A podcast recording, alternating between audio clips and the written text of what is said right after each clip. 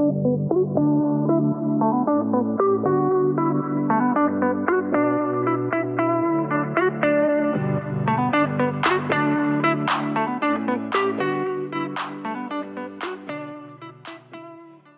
es un proyecto de Fundark MX.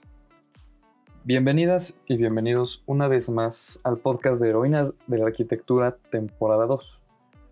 En el capítulo de hoy hablaremos desde una perspectiva más teórica en la arquitectura.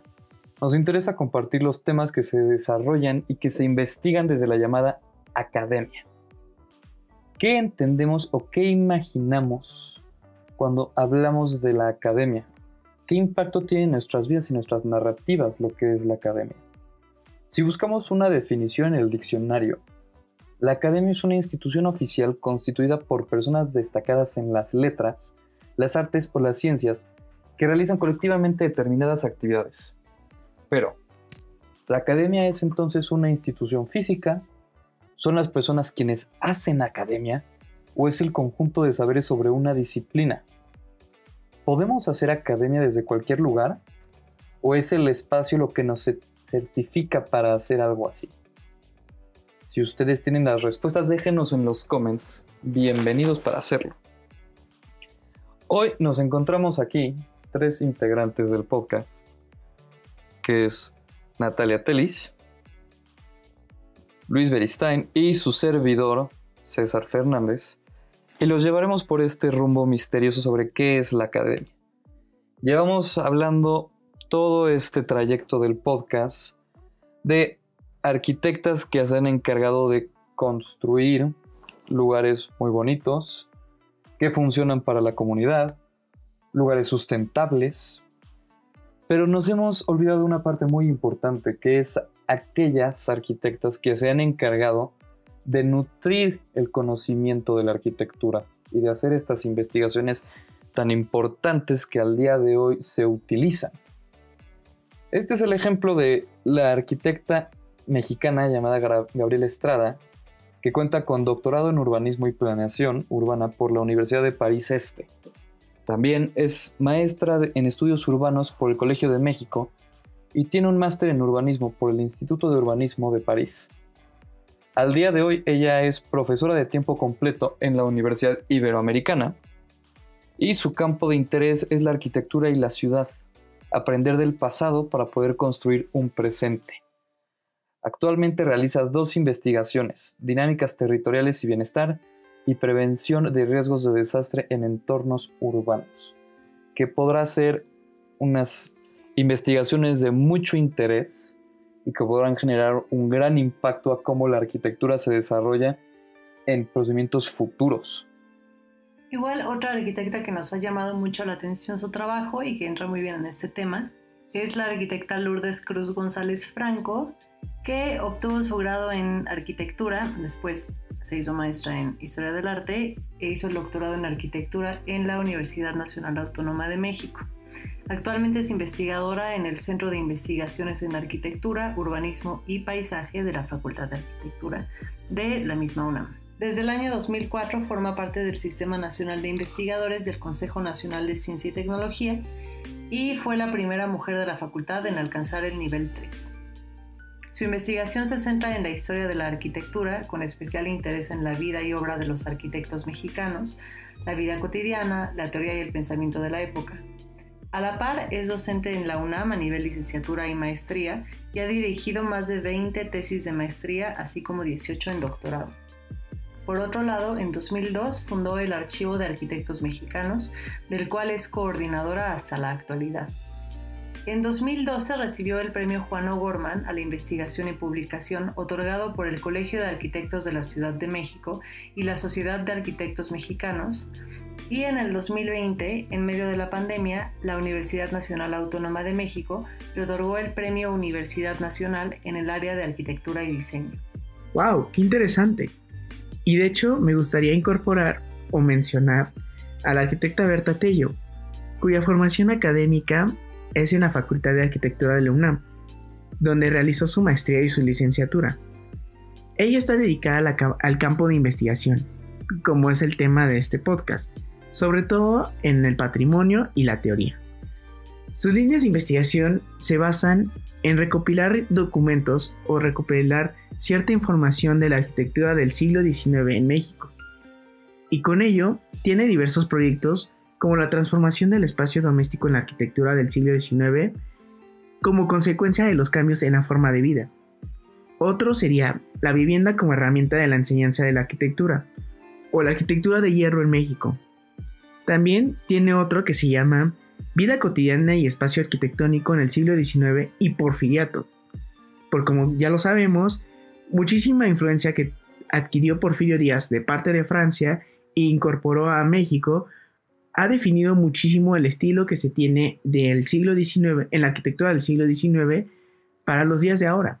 Y en sí, este tipo de investigaciones nos hacen recordar que uno puede seguir investigando, puede seguir descubriendo nuevas cosas del estudio de la historia, sobre, en este caso de la arquitectura, que nos puedan brindar herramientas para resolver problemáticas en un futuro.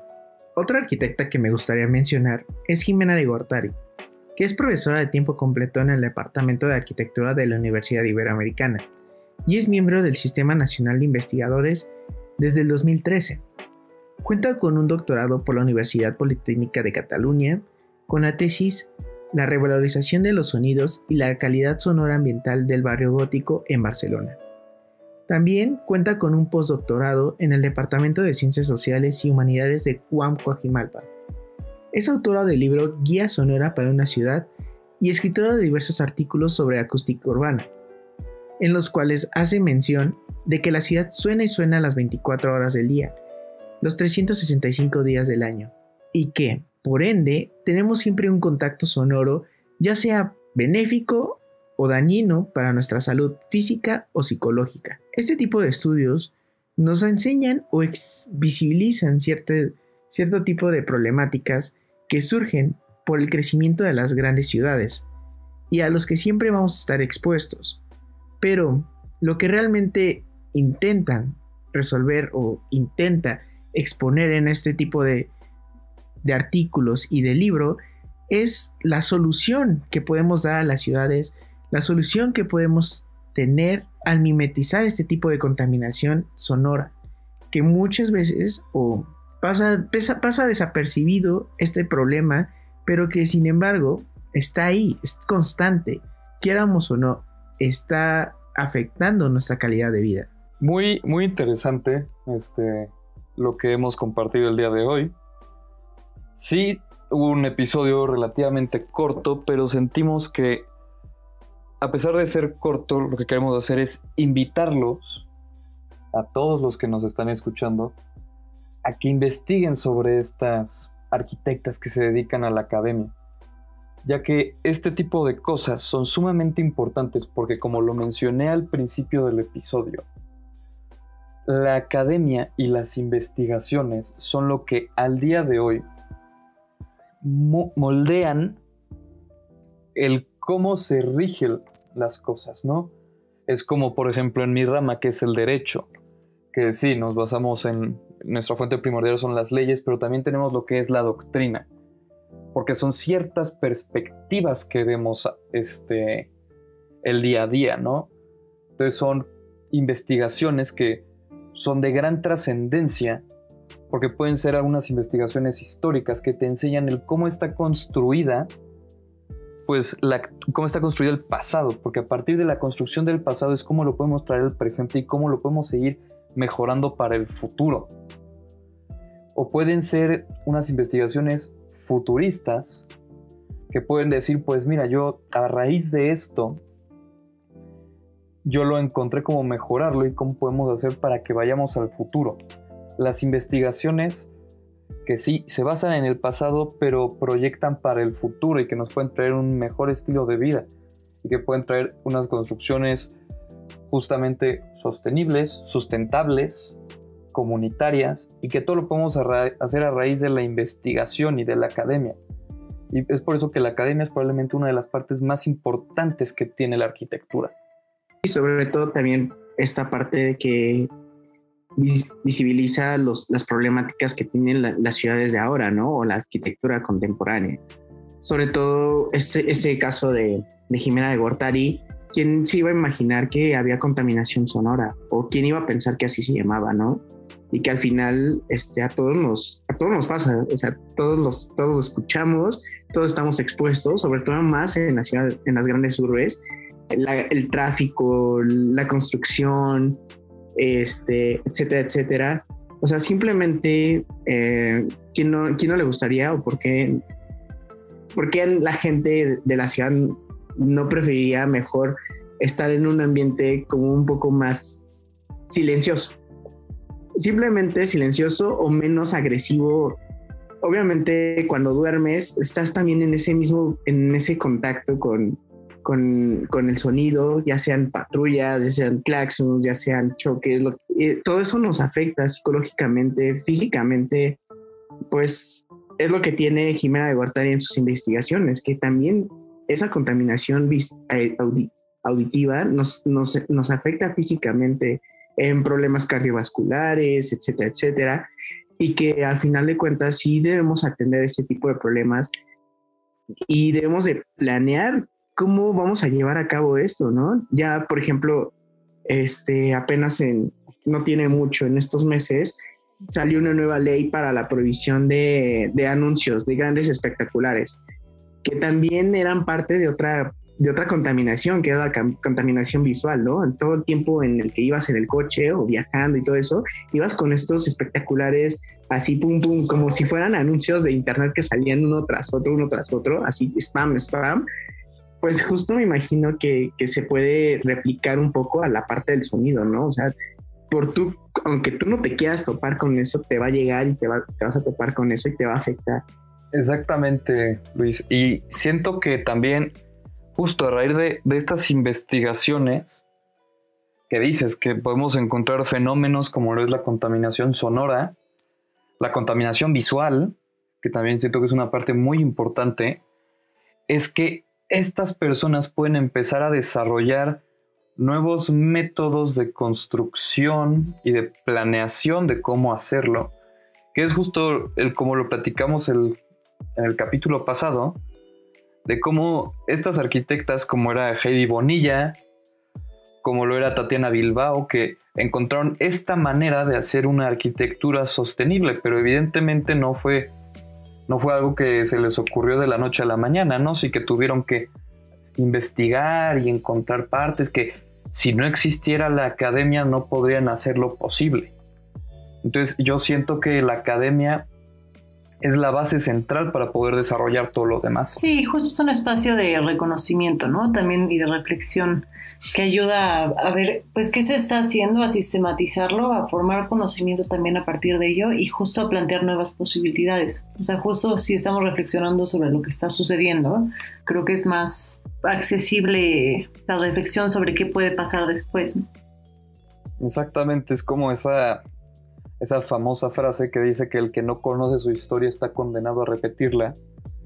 Entonces, si no conoces acerca de pues, los defectos que pueden tener ciertas maneras de construir, de desarrollar, pues vas a seguir en el mismo círculo vicioso, ¿no?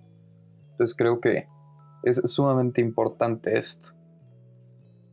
Y pues bueno, gracias a todos por escucharnos. Este fue el episodio 7 de Heroínas de la Arquitectura, temporadas, temporada 2. Mi nombre es César Fernández. Yo soy Natalia Telly. Y yo, su servidor, Luis Ángel Beristain, que les recuerda que pueden escuchar el resto de nuestros capítulos en las plataformas de Spotify, Apple Music y Anchor.